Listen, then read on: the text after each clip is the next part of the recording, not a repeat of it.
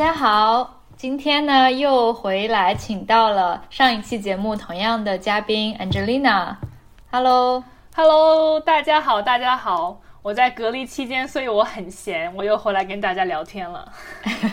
啊，对。然后 Angelina 现在已经隔离已经两个星期了，对吧？过了一半，没有一个星期多一点吧，可能八天。嗯，然后还有什么六天，你就可以结束隔离生活。对，所以说，嗯，就是到了中国之后呢，现在的政现在的政策是，啊，你要在。集中的酒店隔离十四天，然后之后要在居家居家观察隔离再十四天，所以整个是二十八天。嗯，然后现在我在这个二十八天的时间里面呢，已经隔离了八天，还有六天就可以离开酒店，就可以回家叫外卖，然后叫呃对叫叫 delivery 就可以很开心的再隔离十四天。OK，那你现在隔离了八天，感受怎么样？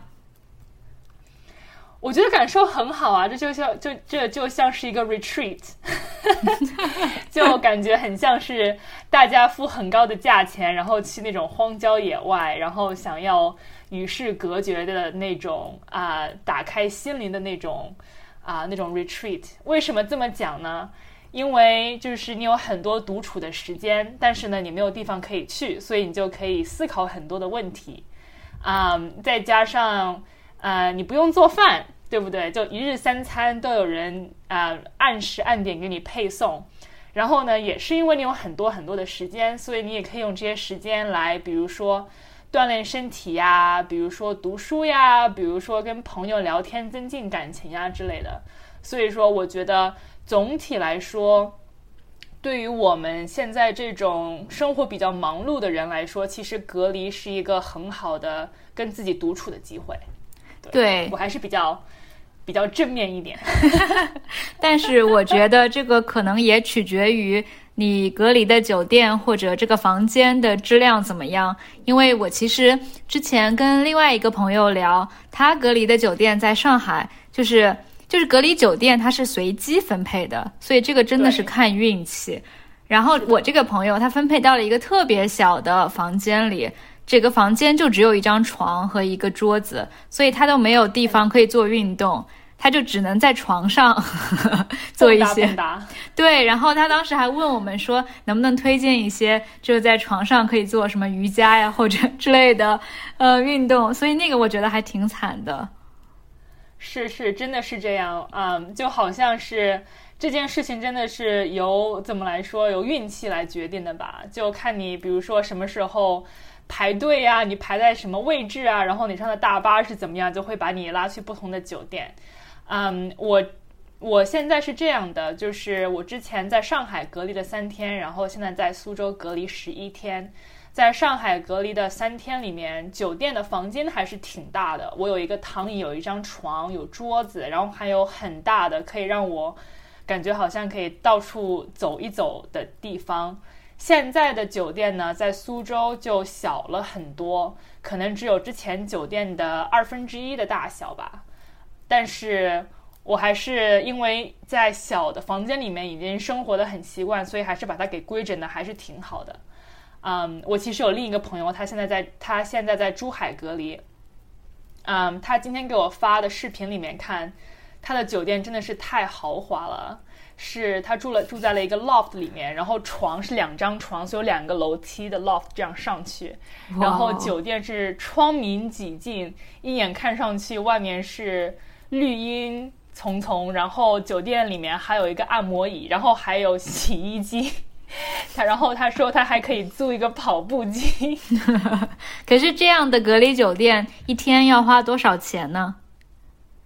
这我倒没有问啊。不过他是因为工作的需要，他是 CCTV 的记者，然后之前在香港的时候报道了香港选举，然后所以现在回来之后要在要在珠海隔离，所以我觉得你要是报销的找到报销的话，嗯，就。应该没有什么顾虑吧？嗯，因为我想这个隔离的费用肯定是和酒店的质量相关的嘛。像你说你在上海房间比较大，就是四百块人民币一个晚上，相当于差不多呃五十美金，四五十美金的样子。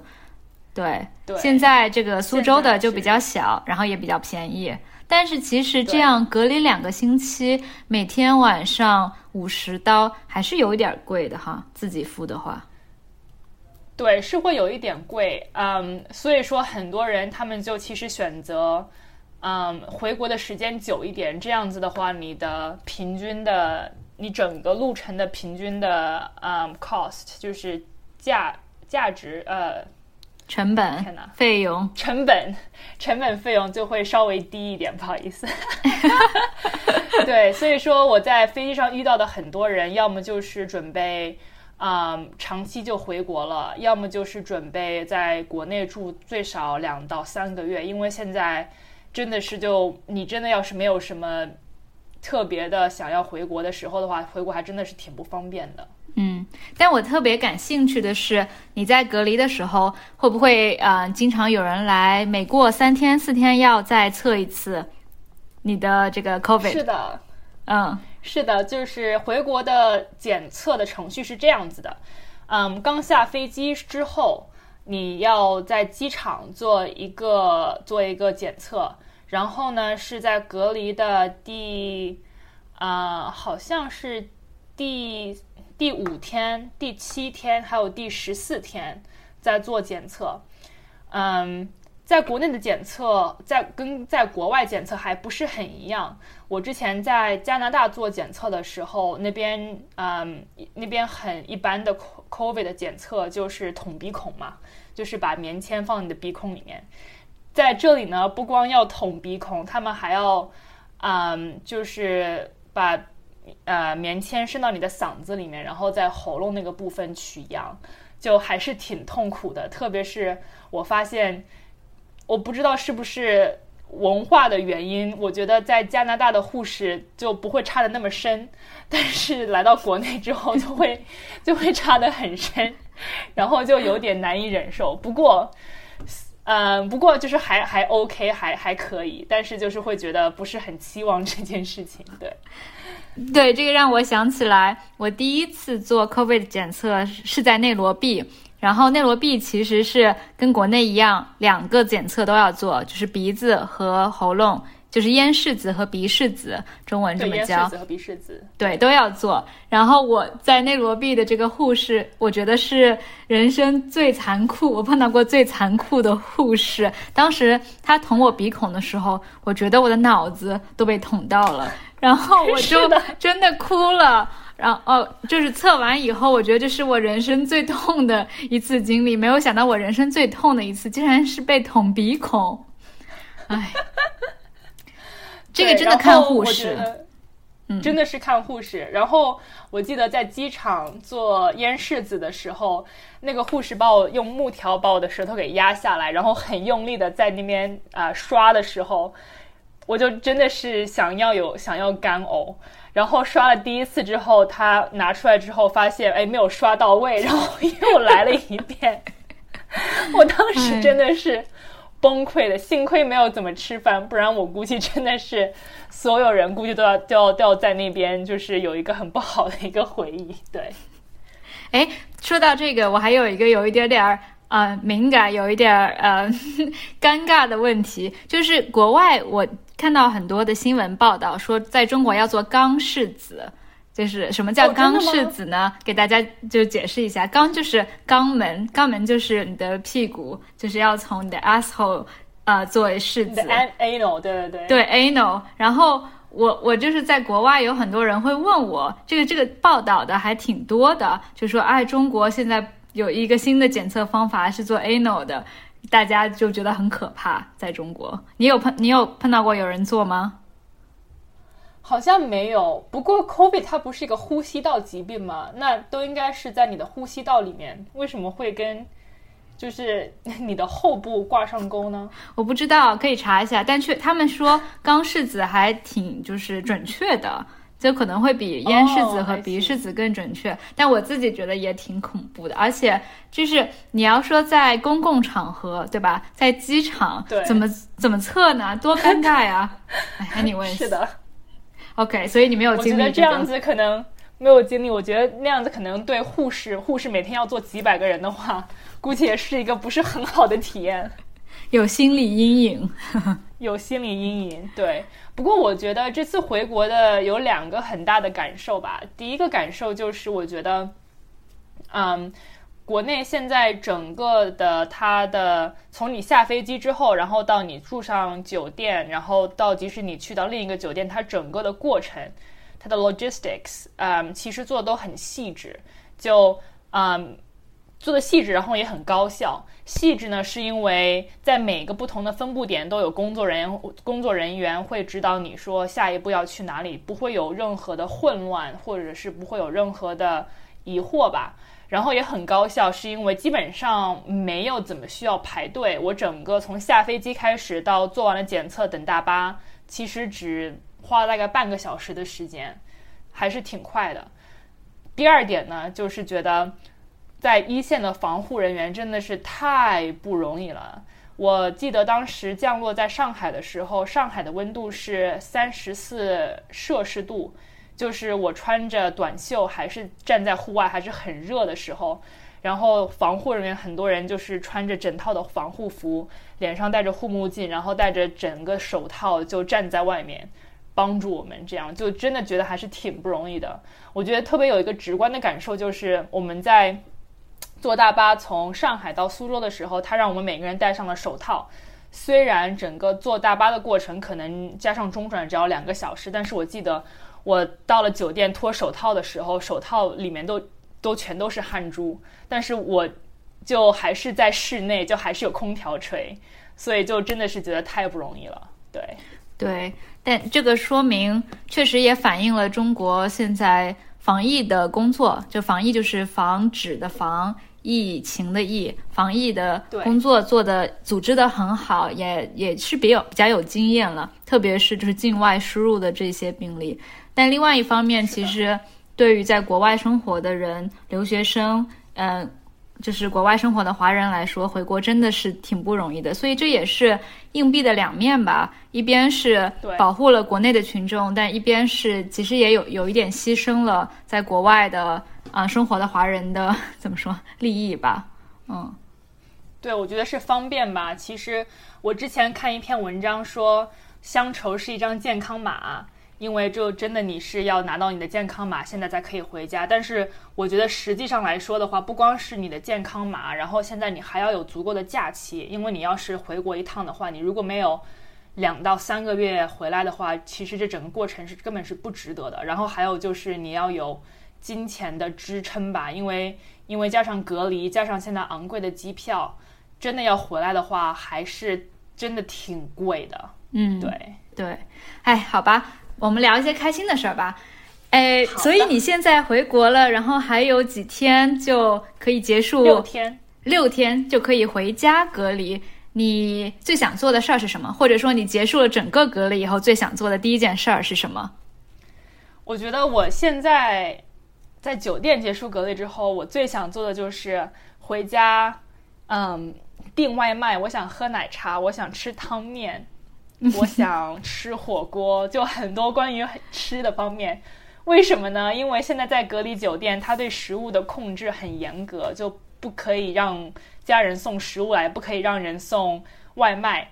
但是呢，我因为一直在锻炼，所以我又很容易饿。就当现在在在减肥，那就在回家之后就要吃回来了。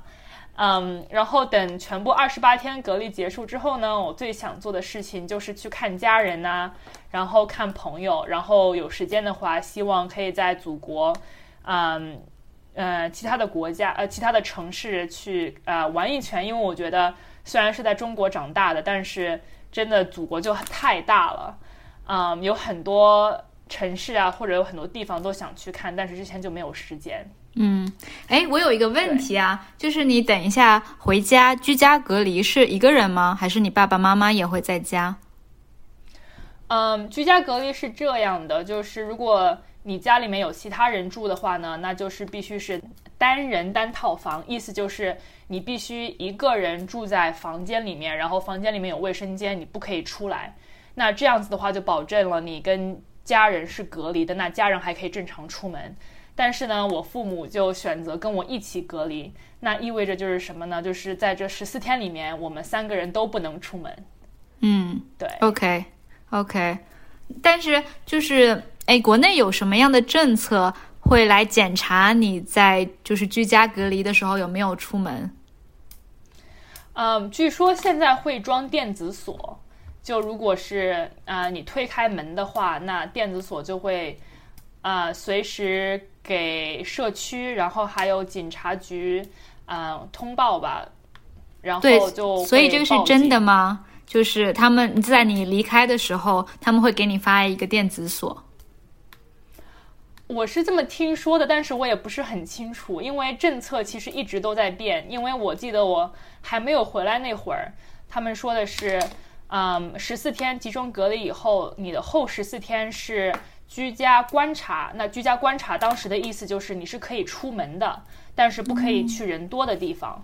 那现在政策就变了，因为有很多境外输出的案例。那现在现在的政策就是，那你就要在家隔离再再十四天。OK，、啊、然后我目前听说又有新的政策出台，说是二十八天隔离之后，还要有一个二十八天的观察。那在这二十八天里面，你可能不能出你所在的市区城市，不可以去到其他的地方。对，所以政策一直在变，好像变得越来越严格。嗯，那那也挺挺惨的。如果说还要再做二十八天的观察，就嗯，也不能到处去别的城市看朋友呀什么的。但是 anyway，所以你这一次居家隔离，你就是爸爸妈妈和你一起在家，那你们也没有办法做菜，就是只能十四天一起一直点外卖。可以点火锅，可以点外卖吗？现在？应该是可以的吧？我觉得国内现在什么都可以点。我觉得其实如果不是国内生活压力那么大的话，只要有钱，国内生活还是挺方便的。我觉得比北美啊或者欧洲方便多了。嗯嗯，对。但是我其实也很久没有回国了，然后有的时候觉得啊，国内的这个消费品，特别是啊、零食，然后饮料这一块对。真的是日新月异，更新换代太快了特别。我就经常看到有很多爆款的，所谓爆款就是忽然之间非常 popular 的一些产品，比如说，你知道中薛高，呃，雪糕嘛，就是冷饮。听说过中雪对糕雪糕我就是在听说了很多遍大还看到过，真的，它已经在加拿大有了在多伦多吗有的卖。啊，我好想尝。就是这个雪糕是我出国以后忽然间变得很很爆款，在中国，然后他们都说很好吃，我就一直没吃过。但是我觉得很多东西也是跟营销有关，然后我觉得，嗯，不知道这样说对不对？我觉得，因为现在其实国内有很多的那种呃营销的平台吧，比如说某红书，啊、比如说啊，对吧？我们可以说名字之类的 可以说名字，比如说小红书之类的，就会我觉得会很快就是增长它的一个知名度吧。但是呢，我觉得有就是所有的平台都是有利也有坏的，但是有弊的地方，我就是觉得让大家变得可能更加 materialist materialistic 一点，就更加物质一点，就会就是更有更多攀比的平台，对，就还是要注意一下。我记得中雪糕它刚开始的营销的噱头就是最贵的雪糕。然后大家才会想说啊，为什么这个雪糕这么贵？然后才突然之间爆红了。对，是这样子的，我记得。是真的吗？所以它的噱头是最贵的雪糕，它就是以价格来作为一个吸引的点。